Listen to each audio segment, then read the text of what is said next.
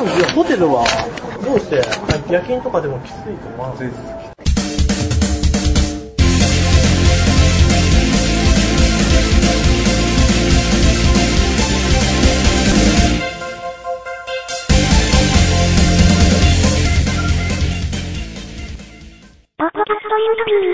すけど、でも、最初あれ、ラブホで探してたんですよ。あ野球の求人を近いです。日勤、なんだ、1日ごとで、この給料が、24時間勤務そういうところが多いらしくて、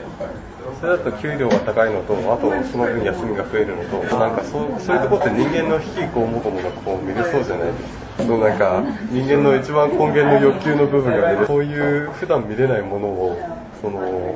いろんなものに触れられそうな気がして面白くてね、そう思ってそう入ろうと思ってますけど。どっちかというと、今までの経験からクリエイティブなことが得意な人は、正確にこう数字を合わすとか、ミスがないとか、はい。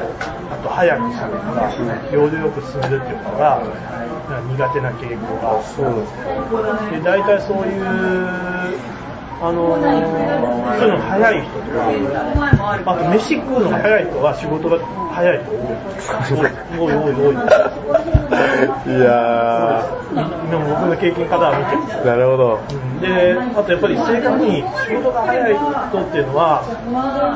こう面白いことを考えたり、